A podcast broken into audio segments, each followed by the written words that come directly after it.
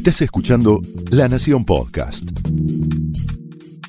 A continuación, Pablo Sirven explora el costado más personal de las figuras más importantes en Hablemos de otra cosa.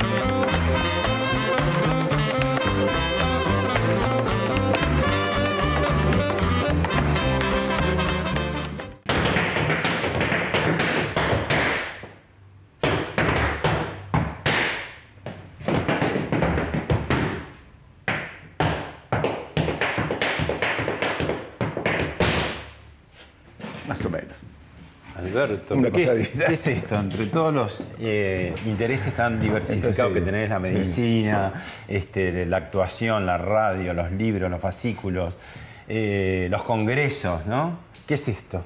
Esto es una- un piso de tap que armé en casa porque hay los días feriados, cuando tomo clases, tomo clases acá. Allá en la clínica eh, tenemos uno enfrente, que es donde suelo tomar clases. Porque vos empezaste con el TAP, ¿cuándo? Hace ¿Y por qué? 10 años, a raíz de que en una reunión yo hablé de las cosas que uno posterga porque lo sienten importantes, hablando con, personas que, que querían adelgazar, y uno lo posterga porque no lo siente esencial. Y dije, para mí, por ejemplo, hace 30 años digo que voy a aprender el zapateo americano y no lo empiezo porque para mí no es esencial. Y entonces tuvo la, tuve la suerte que alguien se paró y dijo, y ya que habla tanto, ¿por qué no empieza usted y nos muestra que puede superar sus proposiciones? Y se te convirtió Y en me una cambió la pasión. vida. Sí, primero empecé con una clase, dos. ¿Y te cambió Después- cómo? Me cambió la vida porque yo había dejado de hacer tenis y durante 10 años, yo jugué al tenis 20 años, y durante 10 años no hice ninguna cosa, porque no encontré una cosa que me gustaba. Probé gimnasio, probé correr de nuevo, que había corrido, probé el tenis, ya lo había perdido, probé bicicleta, pero no me enganchaba con nada. Y con esto me enganché a punto que tomo clases de lunes a sábado. Y este es un garage reciclado de Este tu casa. Esta es tu casa de Esta es mi Florida. casa, sí. Gracias por Sí, recibirnos. no, al contrario, Pablo, tu casa. para mí. ¿Y qué hay acá alrededor? Pues tenés. Bueno, esto es, como un museo. Este casa. es un, un pequeño museo de viejedades. Eh, viejedades es un término que acuñó Dalmiro Sáenz, porque decía, esto no es una antigüedad, es una viejedad, ¿no? porque no es tan antiguo como para ser antiguo, pero es viejo.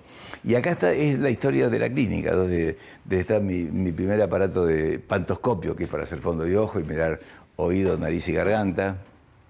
Eh, el primer pantoscopio, la primera máquina de escribir eléctrica que hubo. ¿Y ese maletín médico de qué? De, de la época no, este, colonial. este es un recuerdo, no, este, este, este es mucho más viejo. Estos son eh, Las cajas, ¿no? cajas de jeringas de la farmacia donde trabajaba mi madre, que yo después las usaba en mi consultorio. Estos son aparatos que hacía mi padre para medir el diámetro, el, el diámetro de la, de la cintura, de la cadera, de, de la- del vientre de una persona. ¿Tu padre qué, ¿no? qué- qué fue? Mi padre era, primero era empleado de la luz, de, de la Ítalo. Después trabajó en una farmacia que había sido de mi abuelo y era un gran artesano. Y después eh, trabajó conmigo en la clínica durante 30 años. hasta Ah, que. ¿Y acá qué tenés? ¿Tenés Estos son, estos son archivos que yo tengo de, de recortes, de diarios, año- de ponencias? Año 61, año 62. Está desde, desde la, la historia de la clínica, la historia cuando yo fui ministro dos veces, Mm. está la parte política, está cuando fui a Irak, están recortes de O muchos sea que está de toda, toda tu vida está, Mi vida está acá. archivo, En- digamos. Sí, en- entre acá y álbumes que tengo adentro y después hay mucho, hay, hay mucho digitalizado. ¿no? Bueno, ¿me, me guías? Sí.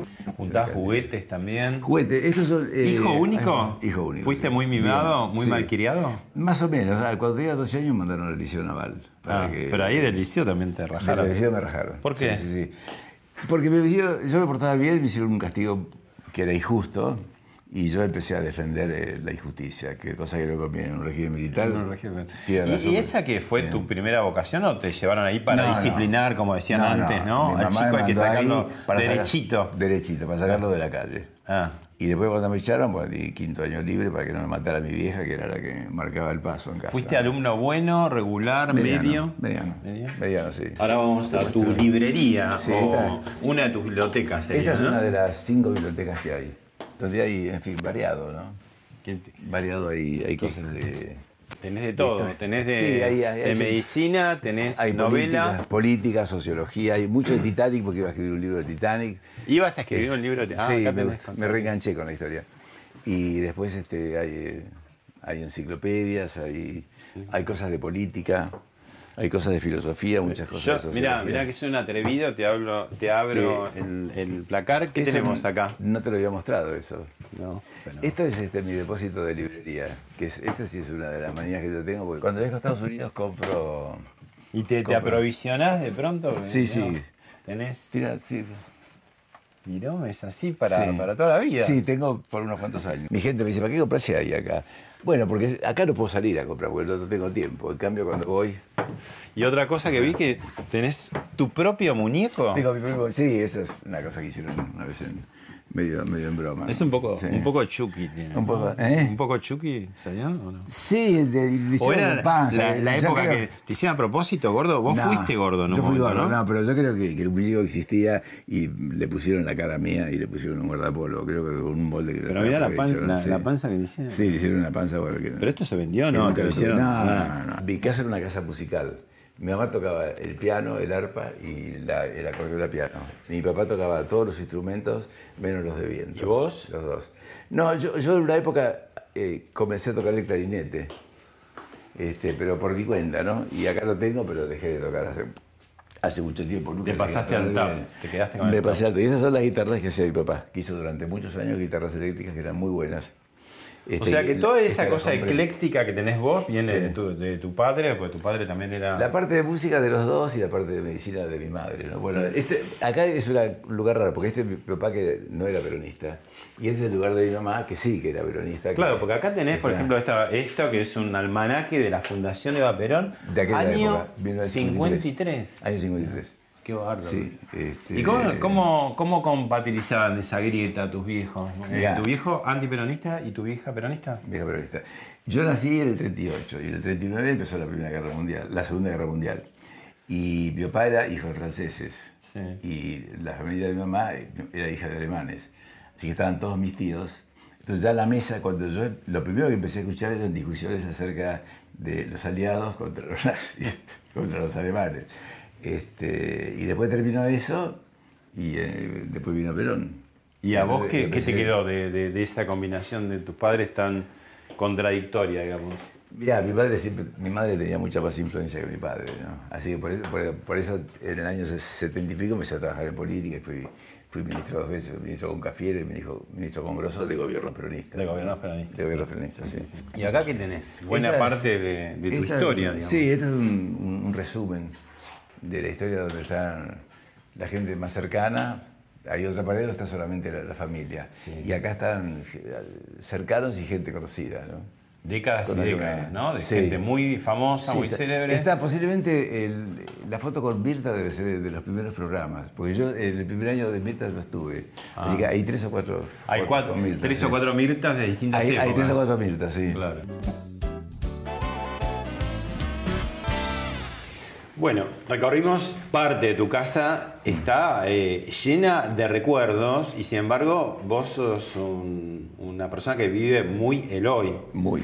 Eh, Pero no tiro nada de, de ayer. ¿no? ¿Te parece mentira tener 80 o, o sentís que viviste esos 80? Vos sabés que eh, hay una pregunta, que ¿qué edad tendrías si no supieras la edad que tenés? ¿no? Para mí 80 es un, es un número, pero no, no, no lo relaciono con Hay, hay quien habla de sensación térmica, como la temperatura. Tengo temperatura 80, pero la sensación sensación- térmica es de...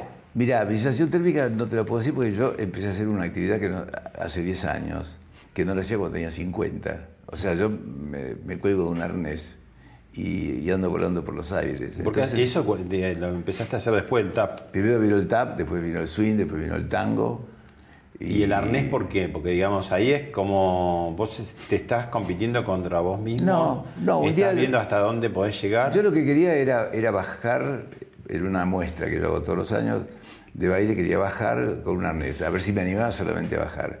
Y ya el primer día me dijeron, bueno, vas a bajar, pero vas a hacer alguna otra cosa. Y me enganché, y es una actividad que realmente es apasionante, porque vos... Pero también lo hiciste que de, de pronto cabeza abajo. Sí, sí, sí, cabeza y eso abajo, médicamente a veces dicen, bueno, si te va la sangre, no, te va, no, no tiene nada. contraindicación. No, no, porque en esa coreografía que hicimos cabeza abajo con, con Nair Shinka, que fue la de tango, eh, esto- ahí en, en- en la muestra estuvimos 20 segundos cabeza abajo, pero en los ensayos estás, lo repetí 50 veces, estás cabeza abajo, además bueno, pegó muchas vueltas también y no...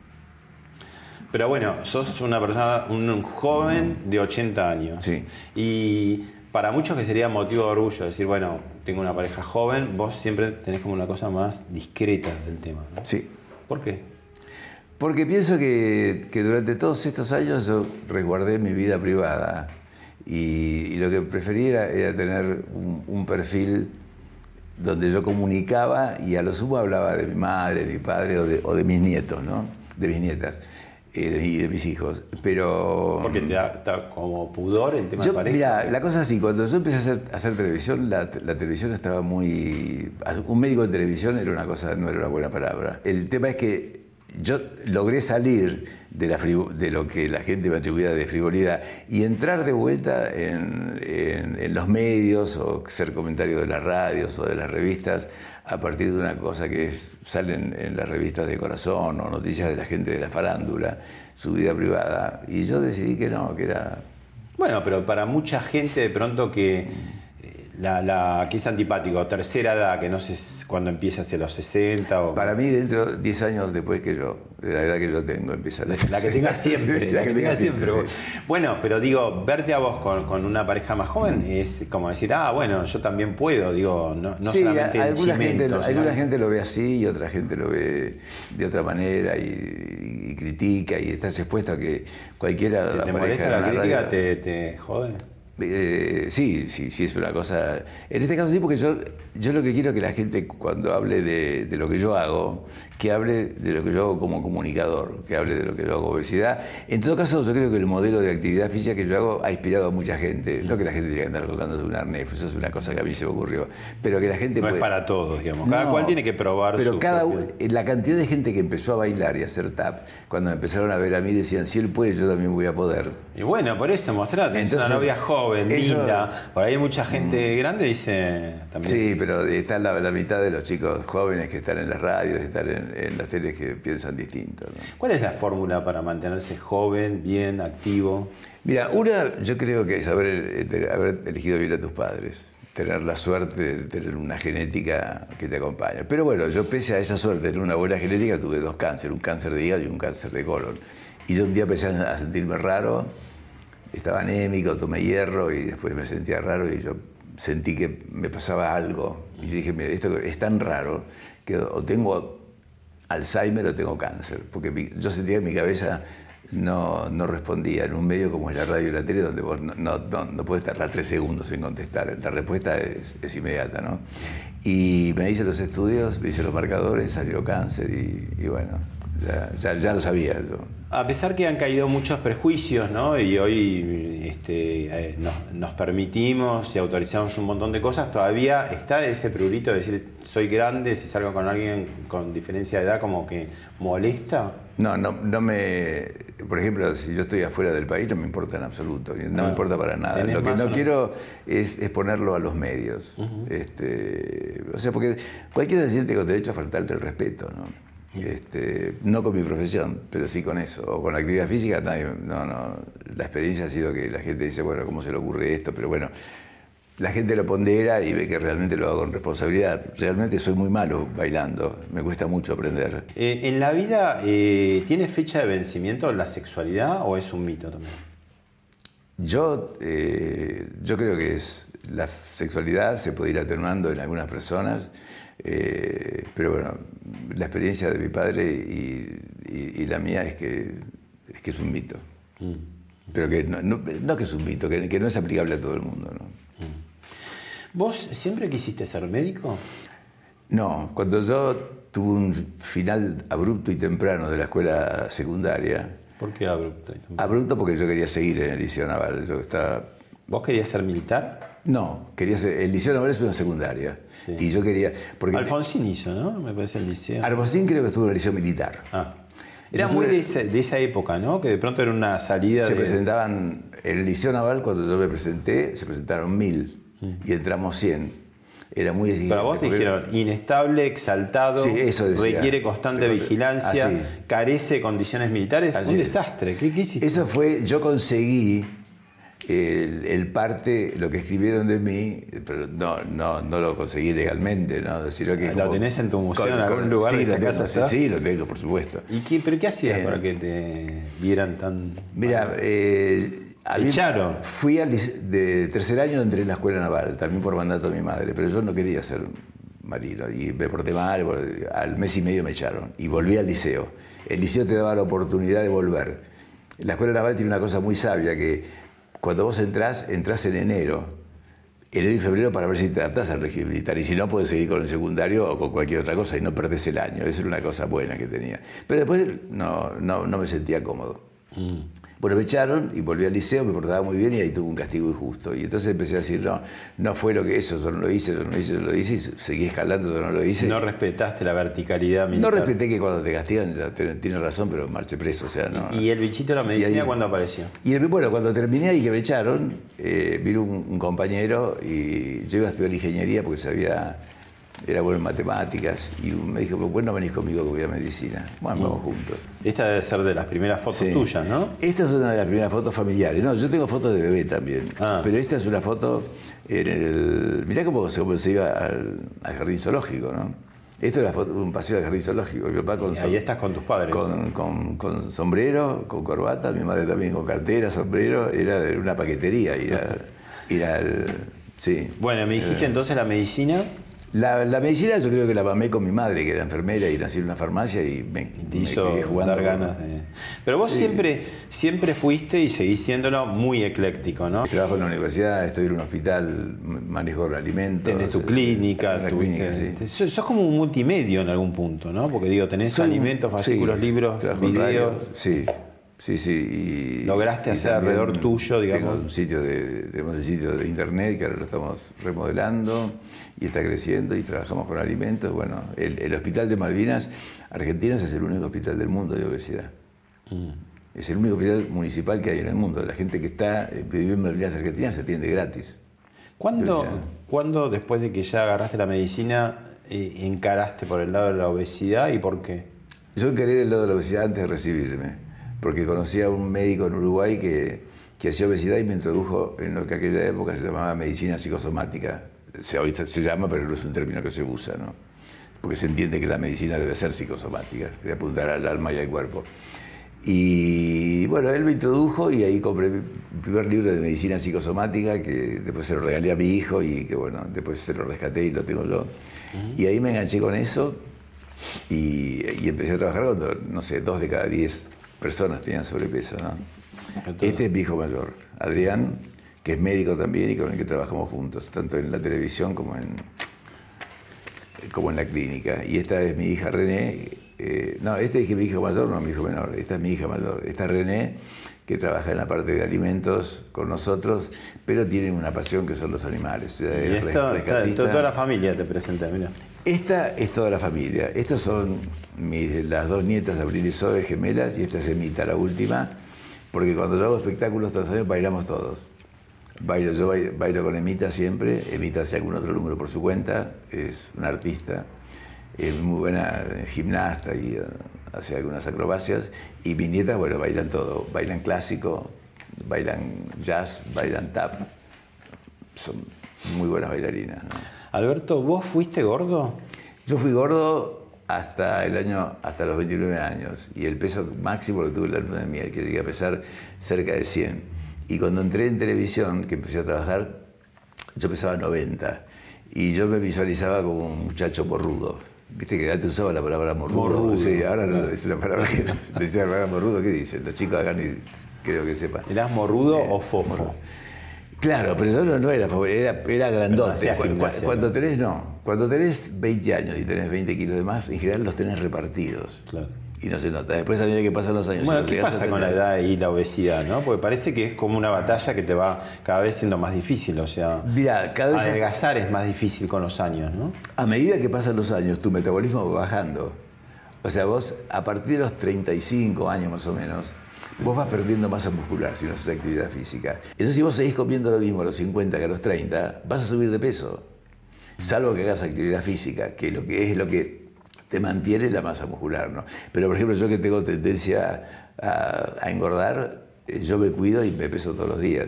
Y llevo... ¿Vos pesás cuánto? Yo peso hoy 73,600, pero mi peso, eh, yo tengo una curva roja en los 73 y yo tengo, al fin de semana llego siempre a 73. Mucha gente piensa que este, para estar en, en línea eh, es un sacrificio y una infelicidad porque no vas a comer nada rico nunca. Co- ¿Mito o realidad? yo, yo como, mira, por- empezar, yo durante la semana me cuido. Entre semana. Eh, Ya, eh, de- esta es tu fórmula. de lunes a viernes. De lunes a viernes yo me cuido. te cuidas Pero- cómo? ¿Qué significa? Mira, por ejemplo, eh, a la mañana, bueno, una tostada con queso blanco y dulce, un poco de, de queso magro y ¿Té o café con leche? té, té verde con leche o con no, ¿Con omega 3. azúcar o edulcorante? No, no, edulcorante siempre. ¿Edulcorante Y- tiene también su mito de que en algún momento es No, no, los edulcorantes pueden consumir todo. Esos son, son combates industriales nada más. Ah. Todos los edulcorantes que hay en el mercado, También. acá que están acá y en todo el mundo, este, se, se pueden consumir. Y un yogur. O sea, un, hago un desayuno que es con bastante. No, es son un- una tostada Claro. y después el queso y el yogur. Eh, y después a, a media mañana como una ensalada con nueces. Es- eso es clave, ¿no? Que, que para hacer una dieta no hay que separar tanto las y comidas, nosotros recomendamos cada dos tres horas. que, que son las Sí. llamadas colaciones. Las colaciones, sí. Eh, acá el tirón es un poco más largo, porque yo desayuno 5 menos cuarto, porque me levanto a las 4 y desayuno 5 menos cuarto y a las 5 voy para la radio. Y recién hago la próxima comida a las 9 más o menos. Y ahí es una ensalada de fruta con, con nueces. Y después al mediodía almuerzo, eh, también ensalada de fruta con, con, frut- con frutos secos y cereales integrales y muesli y salvado y leche fría. ¿no? Y después a la tarde como una tostada más. Y después cuando voy a canal me suelo comer un yogur con ¿Y carnes? ¿Qué carnes magras? ¿no? carne magra. La grasa. Muy de vez en cuando. Porque a veces Menos, o sea, carne no lo tenés. como muy bien. poco, como poco. Por- pero, ¿por vos o aconsejás No, comer no, poco? yo tuve colesterol familiar, o sea, tenía colesterol eh, de que viene ya genético. Mm. Y entonces con eso empecé a bajar la carne y después también porque eh, si vos consumís mucha carne tenés más posibilidad de tener cáncer de colon. Entonces, este, por eso bajé la carne por el colesterol y después por- y ahora bueno, como tuve cáncer de colon, lo cuido más todavía, ¿no? Claro. Y de, pero como carne, los lunes como carne. Pero ayer, por ejemplo, comí milanesa de soja con unas croquetas de verdura y siempre con mucha ensalada. Vos me estás hablando de lunes a viernes. De ¿Y qué pasa el sábado y domingo? El viernes a la noche suelo comer sushi. Suelo comer eh, ocho piezas. O sea, 10, pero suelo comer ocho. Y siempre como con queso. Y, este, y tomo alguna, gaseo- alguna bebida, algún- una gaseosa light tomo y media latita de cerveza. Y después como siempre un bonito de dulce de leche. Eso de todos los días de mi vida. ¿Todos los días de tu vida? Sí, salvo que esté viajando. Pero Si hay otra cosa que no puede faltar en esta heladera, en el congelador, es el conito de dulce de leche. Porque yo los como congelados, pues te duran mucho más. como un helado. casi. Claro, pero, o sea, te dura mucho más un conito congelado. Y, pero después, el viernes es sushi y después el, el sábado al mediodía ya hay comida normal, pero poca cantidad, ¿no? Puede ser, puede ser ravioles. ¿Y vos No te, puede- te educaste a, a comer así limitado? Eh, domaste a la ansiedad? Porque muchas veces, no, en, en la mayoría de las veces no es apetito o hambre, sino que la ansiedad, la rapidez con que se come, ¿no? Es- se termina de gusto. es una mezcla, porque- El estómago no se entera tan rápido, además, ¿no? De que uno está comiendo mucho. Eso pasa, pero eh, una vez que uno empieza a comer el tipo de comida que hay hoy en día, rica en azúcar, rica en harina, rica en grasas, el centro regulador del peso se altera y entonces ya uno tiene más ganas de comer, quedan activados. Y ¿Cuál es el peor enemigo? ¿El, el azúcar o la harina? El azúcar, como viene en forma líquida, es, una, es el, enemigo número uno, porque lo- vos lo líquido no lo registrás como alimento. lo líquido lo registrás como líquido. Y entonces ahí es donde la industria, por eso ahora está cambiando a, las bebidas light con mucha más fuerza, porque la, industria ha tenido mucho que ver en la epidemia de, obesidad. ¿no? o sea, la sociedad contemporánea es, mucho más gorda, obesa que las anteriores. Explotó en los últimos 50 años, se multiplicó por tres. ¿Pero por qué? Porque, porque come, por la comida. ¿Por la comida o por una vida más sedentaria también? No, eso es muy poco. Digo, fue la, época de oro de la televisión, pero es la época de oro de los dispositivos. Sí, pero la verdad... Estás más quieto, digamos, porque estás mirando siempre una pantalla. En un orden de importancia, yo te diría, 7 es, la comida, de, 0 a 10, si vos tenés que juntar 10 puntos, 7 es la comida, 1 o 2 es el sedentarismo y después 1 todo el resto de las causas. Dormir poco, eh, tomar eh, medicación, no haber tenido lactancia durante el embarazo cuando vos estabas en la panza de, tu madre, alteraciones de la ansiedad, y qué sé yo. pero básicamente la gente come más. ¿Cuál sería, si la, hubiere, eh, la hubiese, una dieta infalible? Ya sé, bueno, no abrir la boca sería una, ¿no? no, no hay. La, dieta infalible, te digo, no hay una dieta infalible, hay un pensamiento que es infalible. Que si vos bajás, si vos aceptás bajar 300 eh, gramos por semana, Vos bajás 15 kilos en un año y en dos años bajás 30 kilos y en tres años bajás 45 kilos. En un año tenés resuelto el, el problema del 30% de las personas que tienen sobrepeso y en dos años el 60%. Pero la gente no quiere bajar los 200 gramos, para hacer eso no hago nada. Bueno, no hago nada, te quedas con el peso. Bueno, es un poco lo que pasa con el cigarrillo también, ¿no? Que decís, bueno, ¿qué te cuesta un cigarrillo, no? Que menos. Lo que pasa es que en el cigarrillo no funciona. Pues el cigarrillo es una adicción y ahí es todo nada. Como ¿Vos fumaste? Adicciones. Yo fumé, fumaba tres atados cuando, ah, cuando empecé. Sí. Era, fumaba muy fuerte y después, bueno, en una clase que vi en el Hospital Piñero, eh, le habían cortado una pierna a un hombre por un problema de, tabaco y yo ya sentía problemas en las piernas. Y ¿Qué parte fuerte de negación tiene que tener un médico para ser un fumador? Empedernido, ¿no? Porque sabe el médico realmente. Sí, pero y no, no se ha notado que los médicos fumen menos que, los no médicos. ¿eh? Y que ahí hay un efecto psicológico de El conocimiento no cambia la conducta de la gente. Ah. Lo que cambia la conducta Qué raro, porque uno dice que el conocimiento te sirve para vivir mejor o para salvar tu vida. En este Toda la gente sabe que debe hacerse Nicolau en nuestro país, es 30% de la gente no se la hace. Todo el mundo sabe que la gente debería, debería tomarse la presión porque es un asesino silencioso. Cuatro de cada diez argentinos son hipertensos, por arriba de los 18 años. El 30% de gente no se hace Papa Nicolau, el 70% sí se la hace. En la época en que murió Evita no existía el Papa Nicolau. y, la Argentina, si la tenés que poner en un contexto mundial, vos que estudias todos estos temas, ¿cómo está de, prevención? Porque es una cosa individual, ¿no? No tiene que pedir una... También pasaba con los autos, ¿de verdad? Uno usaba el auto hasta que se quedaba en la calle. Hoy en día vas y haces las eh, supervisiones la, La Argentina eh, lo único que está bien en prevención es en las vacunas. Somos uno de los países que más vacunas da y estamos bien en el tabaco que se ha bajado. Ahora, vos que sacás el tema de las vacunas, empezó una polémica horrorosa, ¿no? Que incluso en algún programa de televisión pusieron vacunas sí, vacunas no. No es una disyuntiva, ¿no? No, eso no es una polémica. Eso es sencillamente, son movimientos anticiencias, son, son supersticiones. Son como los que creen que la Tierra es plana, más o menos. no vacunarse es como la Tierra plana. exactamente, son, es, es una superstición. Eh, si la gente, si la gente no si no hicieran las vacunas, no sé cuánta gente estaría viviendo sobre la Tierra, pero mil o dos mil o diez ¿Y por qué te parece que hay este movimiento así de involución, de, tratar de negarlas o no darlas? Harari en su libro 21 ideas para el siglo XXI mm. da eh, cómo los seres humanos necesitamos relatos, ¿no? Y cuando termina la religión como una fuerza poderosa, no tiene el poder la religión hoy que lo que tenía hace 50 años. Y, o sea, los partidos políticos también perdieron poder. Hoy no hay unidades básicas, no hay comités, no hay centros donde la gente vaya y se reúna. Entonces, la gente eh, busca adherir a un relato.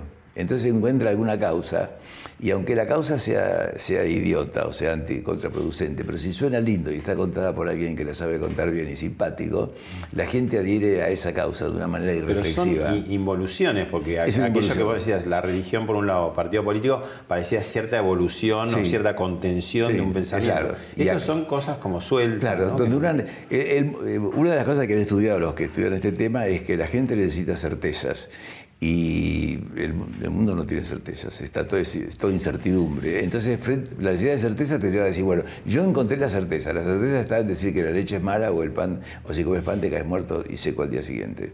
Y eso es una tontería. Pero después a la gente que se da cuenta, a nadie le gusta sentirse tonto. Entonces la gente después sigue insistiendo y sigue repitiendo la misma cosa que, que es dañina. Que yo, yo personalmente creo que se deberían cerrar todos los sitios que son con movimientos antivacunas y se debería reprimir a la gente que dice que la leche es mala o que la vacuna eh, que no hay que darla porque es gente que está haciendo un atentado contra la salud de la población. Y hay países que lo han hecho. Hay países de África donde la gente decía no hay que vacunarse porque en África son, eh, tienen mucha menos información y hay muchas cosas más primitivas. Y entonces la gente no se vacunaba porque decían que, venían espíritus o no sé qué. Bueno, dijeron, chavo, el que diga que no hay que vacunarse, chavo adentro. Este, porque está haciendo un daño a la población, porque la gente se lo creía. Ahora fíjate, Además del daño que se hace a él, le hace daño a otros porque va a contagiar. han vuelto enfermedades como el sarampión. ha vuelto el sarampión. En Europa, con el asunto de los movimientos antivacunas, lleva 35 muertos. En Estados Unidos ha muerto gente. Hay una epidemia a partir de los judíos ortodoxos que no se quieren vacunar y se suman todos los otros que andan buscando alguna causa. Entonces, y que volvió peor, porque yo me acuerdo cuando yo era chico, yo tuve sarampión. Y no era una cosa, decía, uy, qué, qué gravedad. La tenía todo el mundo, pero los que se morían no aparecían en los diarios.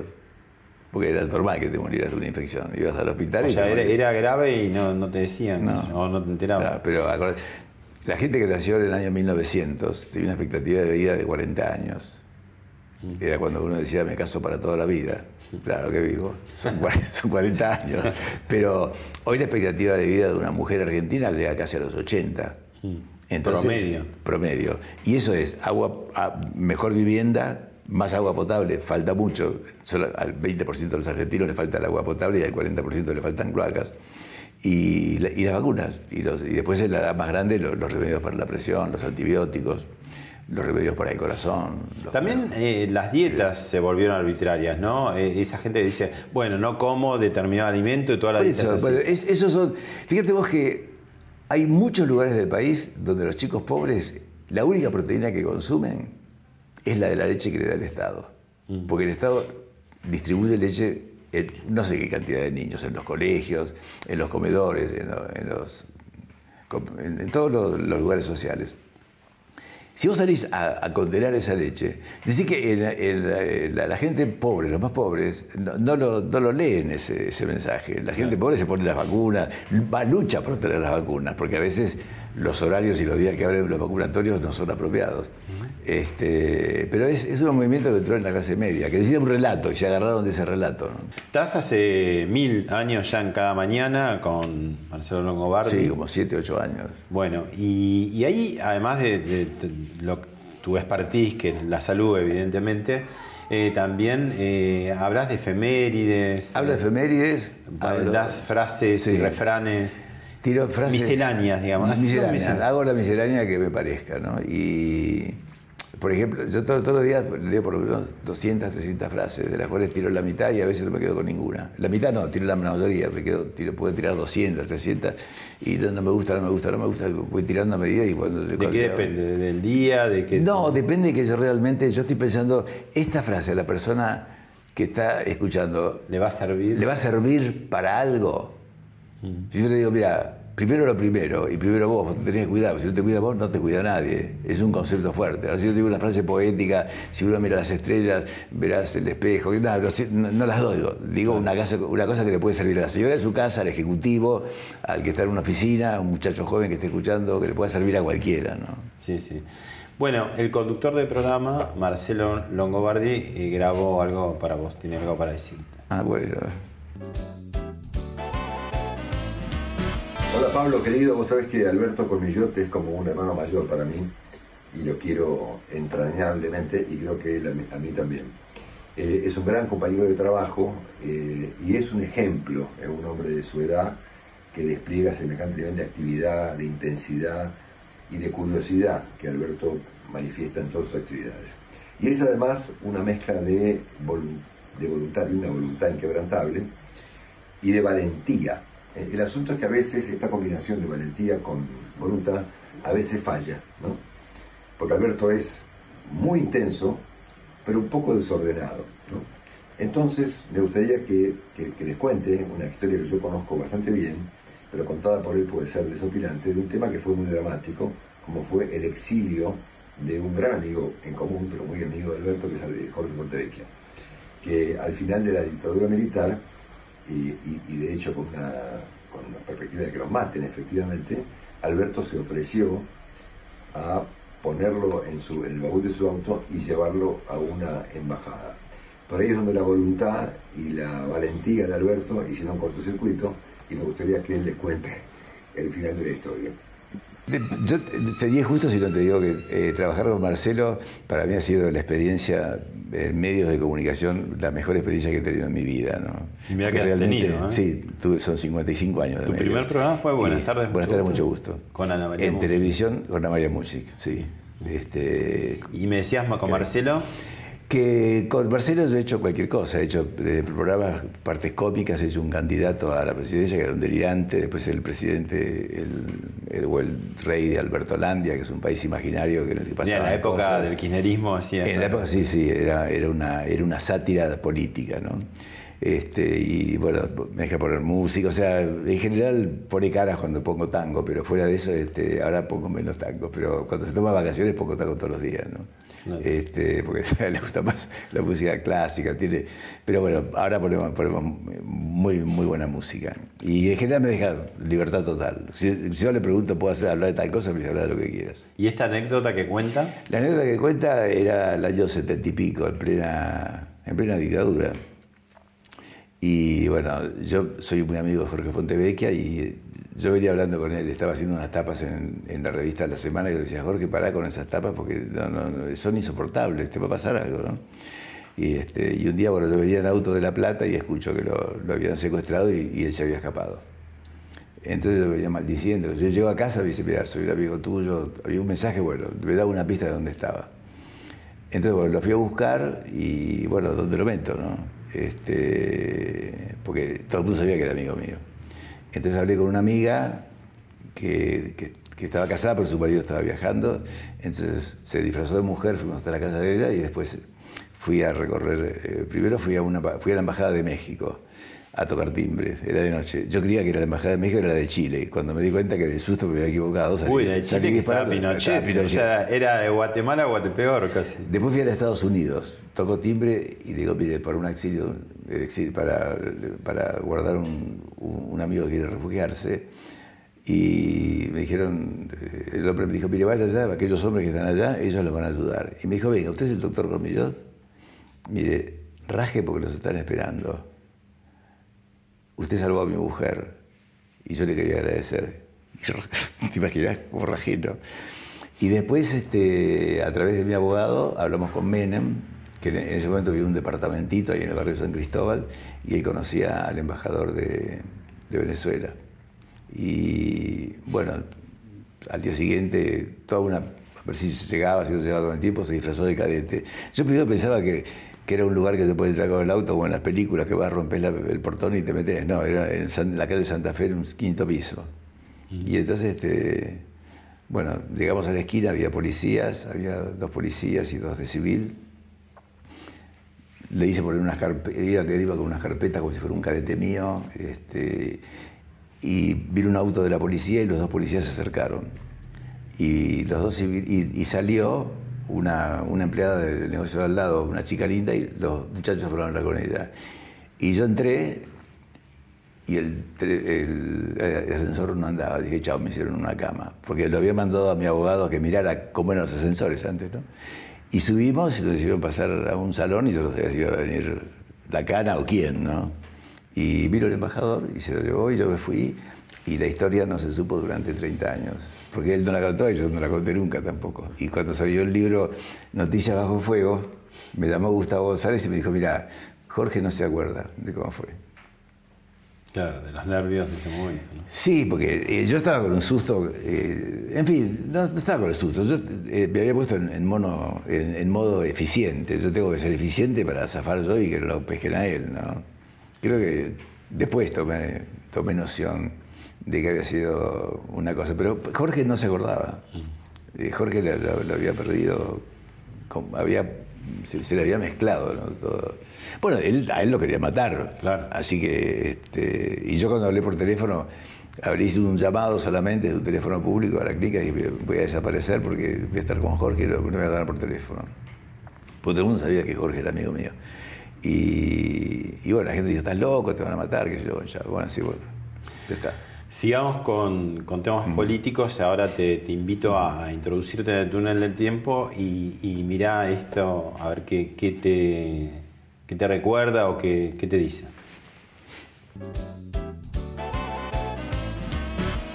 Estimado Fernando, te escribo estas líneas porque nuestra fundación está al borde de la quiebra. Tenemos emergencias ineludibles que deben solucionarse en los próximos días. Necesitamos alrededor de 6 millones de pesos. No tengo conexiones con el empresariado argentino. Por eso, uno de los pedidos que te hice en nuestra última charla era que utilizaras tu influencia para conseguir la ayuda que tanto necesitamos. Te escribo desde la desesperación. Nunca en mi vida estuve tan deprimido. Es la carta que le escribe el doctor mm. René Favaloro al entonces presidente de la República, Fernando de la Rúa. Poco tiempo después conocimos su suicidio. Mm. Yo creo que eh, René era, un idealista y era un hombre que tenía una gran sensibilidad social. Yo lo conocí bastante, le hice muchas notas, las tengo grabadas y charlaba, charlaba con él sobre medicina y sobre las cosas sociales. ¿no? Y claro, había hecho una, una fundación que sin apoyo empresarial y sin pagar un diezmo difícilmente iba a sobrevivir. ¿no? Y entonces, bueno, le pidió ayuda y bueno, en ese momento no se pensó que, esto podía terminar en una cosa de esas, ¿no? Pero bueno, lo que, lo que a él le pasó es lo que, bueno, lo que suele pasarlo. Este... ¿Y tu paso por, la función pública te frustró, te, gustó, qué te dejó? Mira, el, Ministerio de, la Acción Social de la provincia, que estuve con, con Cafiero, fue siete, ocho meses. Digamos que ahí aprendí. Y no iba a hacer más nada, había, iba a subir como diputado a los dos años, y, porque me habían puesto en una lista por ponerme. Y finalmente se fue muriendo la gente fueron agarrando otras cosas.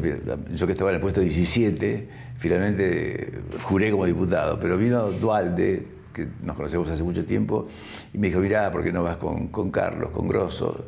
Este, te una secretaría para vos, vas a juntar salud, acción social, medio ambiente, deportes, parques y paseos, era, era una cosa muy tentadora tener ese superministerio. ¿no? Este, entonces, bueno, entré ahí, estuve casi dos años y ahí tuve muchos insabores, pero tuve muchas satisfacciones.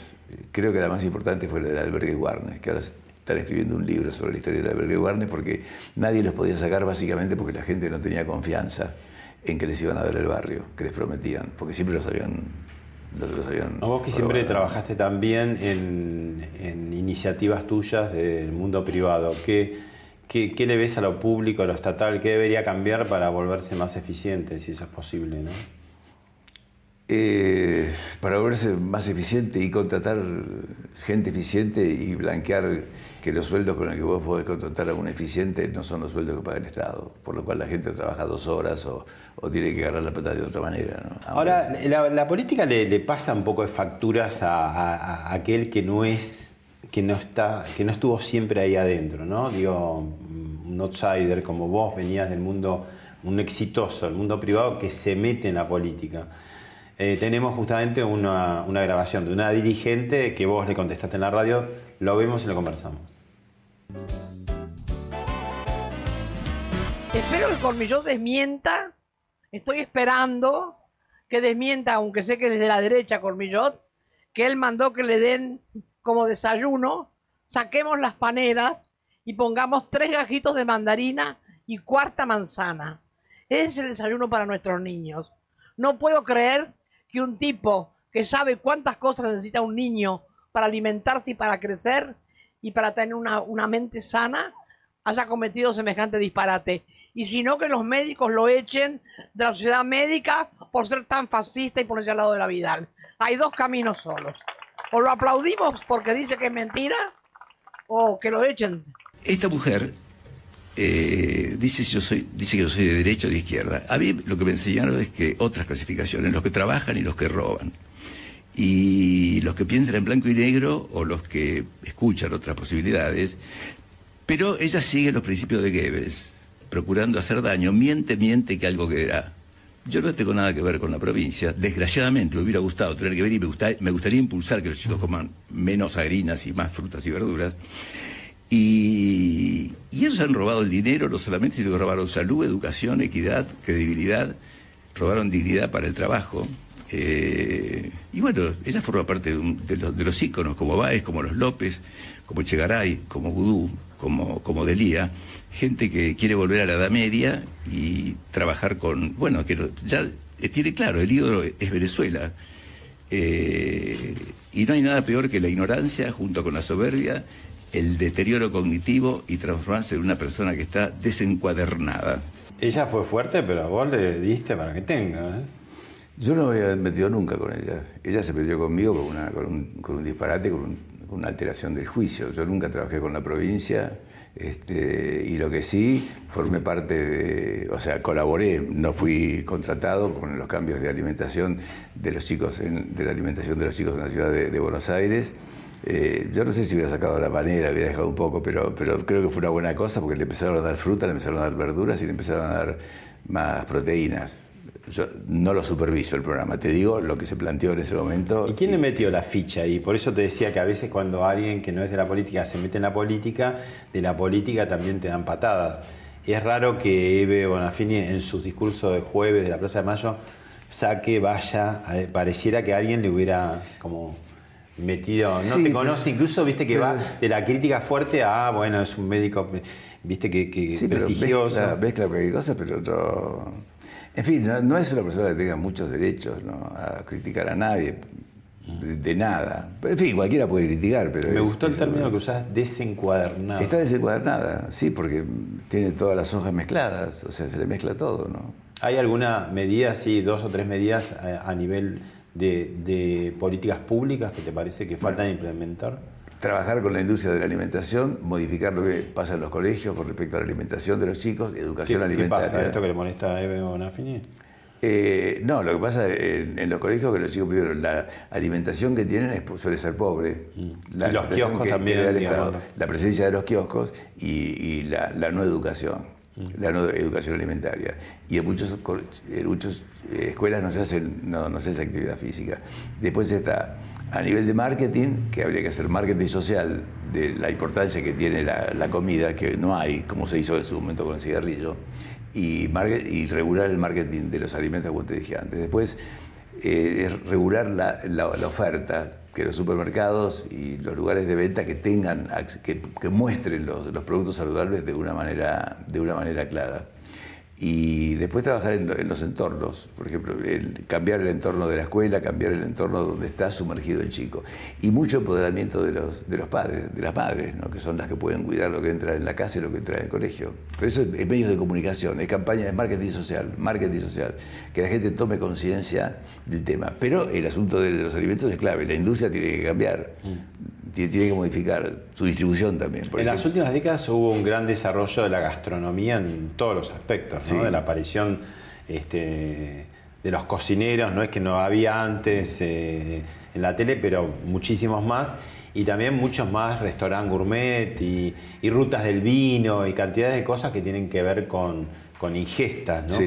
¿Y vos crees que al mismo tiempo no hay una política o no se insiste o no? No hay del otro lado alguien que diga, mire, paren para de comer.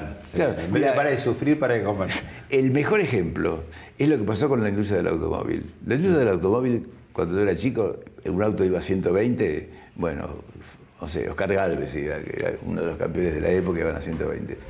Y hoy se hacen eh, autos que van a 200, cualquier auto de gama media va a 180. Mm. Y sin embargo, ¿qué es lo que fue haciendo el Estado? Mire, señor, usted no puede andar a 180 por la ciudad Usted acá puede andar a 30 porque está- están los pibes saliendo del colegio, 20, acá puede estar a 40, acá a 60. Esto es una autopista que usted puede estar más rápido. Y a la noche te hacen lo- los, Los controles. O sea, el. Estado salió a regular que uno no podía, que la industria podía avanzar, pero bueno, anda a 200 si querés, pero en el medio de, la- de una ruta de- del interior. Y bueno, la industria de la alimentación fue avanzando bien, porque te da medicamentos, alimentos seguros, la alimentación es mucho más segura, llega a cualquier lado, se conserva, pero resulta que al mismo tiempo tiene muchas calorías, mucha grasa y demasiado marketing. Se ha producido una revolución positiva de alimentos, pero al mismo tiempo una revolución donde la, la industria fue avanzando y produce más comida de la que se puede consumir. ¿Cuándo- Eh, qué- ¿Cuál sería el peligro si hay una media de que vos te pases de tu peso? El sobrepeso peligroso es cuántos kilos más de los que debes tener. Mira, alrededor, si vos lo seguís por la tabla, sería más o menos unos 10 o 15 kilos. Por arriba de los 10 kilos y por arriba de los 90 centímetros de cintura, si sos mujer. y eso entras en una zona de- Y 100 de cintura si sos hombre, porque no es solamente el peso, sino que es la medida de la cintura. Porque la grasa de la barriga es más complicada que la otra grasa. Y ahí entras en una zona de, una zona de peligro que, que- que te puede pasar.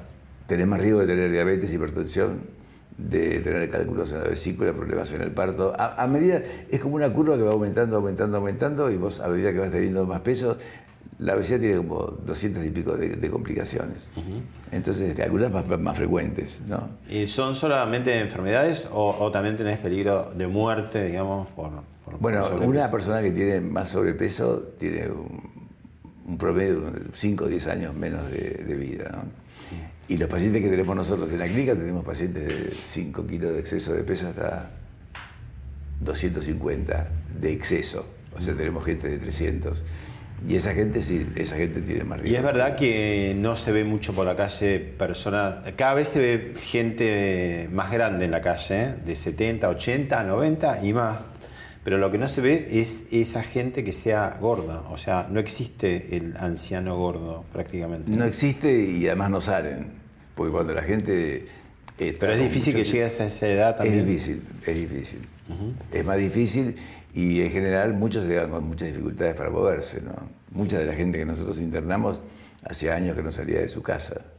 Claro. Este, Bueno, vos visualizaste mucho, hiciste visible el tema con, con la televisión desde Buenas tardes, mucho gusto, pero especialmente todos los últimos años con Sí. cuestión de peso, ¿no? Que cuestión pasó de por peso, distintos canales.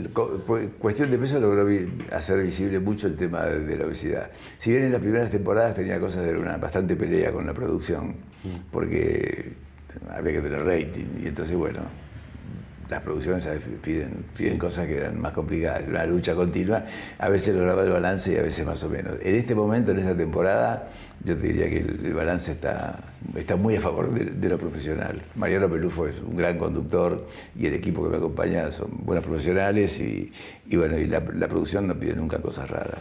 Las dos últimas. ¿La caminata es la gran solución? La caminata, eh, que es la cosa más fácil que una persona puede hacer, porque nadie te puede decir, bueno, yo no puedo empezar con cinco minutos. Empezar con cinco minutos, con cinco minutos no hago nada. No, pero estás empezando. Y ahí después llegas a la media hora, 40 minutos. Pero es lo Cada- que, ¿Qué, qué frecuencia? preferentemente todos los días de la semana. Además de la, de la actividad de la vida diaria que son O sea, una persona que hace todos los días, ¿cuántos minutos de caminata? 45, 40 ¿Qué- minutos. ¿Qué pasa con eso? Una Esa caminata firme, ¿no? Menos riesgo, menos riesgo. No mirando vidrieras, No, no, no, una caminata, sí, una, una caminata firme. Eh, menos riesgo cardiovascular, menos, menos diabetes, menos, Menos depresión. peso. ¿Cómo? Menos peso también. Me- menos peso también. Pero no podés controlar el peso con solamente ejercicio. Porque acordate que vos, una empanada puede tener 250 calorías y te la comes en un minuto.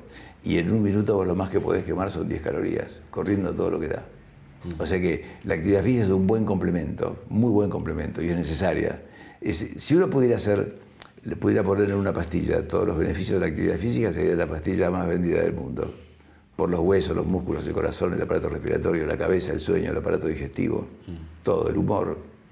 La última. eh, terapéuticamente, ser feliz, ¿qué, qué es lo que da? ¿Cómo lograrlo? ¿Cómo predisponerse a ser feliz? Mira, yo, eh, yo, yo cambié mi definición. A los 40 años tuve una depresión, nunca había estado deprimido, ¿no? Entonces, este, ¿alguna vez estuviste deprimido? No, Fuerte, en bueno. general tengo mal humor en vez de, Puede tener mal humor. de depresión. Bueno, yo tuve una depresión fuerte. Y entonces, este, durante seis meses, a la mañana yo levantaba los ojos y decía, ay, no quiero seguir durmiendo, no, quería enfrentar el día, ¿no? Y era una, una cosa situacional. Y la depresión situacional se te va a los seis meses, ¿no? Entonces cuando yo terminé eso y un día me levanté y tenía ganas de hacer las cosas, ¿no? Y ahí cambió mi definición de felicidad. La felicidad es levantarte y tener ganas de enfrentar el día, ¿no? Entonces yo me siento feliz todo el día. Tengo problemas, tengo cosas. No estoy feliz cuando estoy peleando, cuando tengo un disgusto, cuando una cosa no me sale bien. Pero mi definición de felicidad es que tengo la voluntad para, para, para, para enfrentarla, ¿no? Y para ir para adelante. Entonces soy feliz todo el tiempo. Pero si vos pones la definición de felicidad, que, es cuando estás pum para arriba y vas a tener, vas a tener poco momento, vas a tener muchos menos momentos. ¿no? Mm. Gracias, Alberto. Gracias.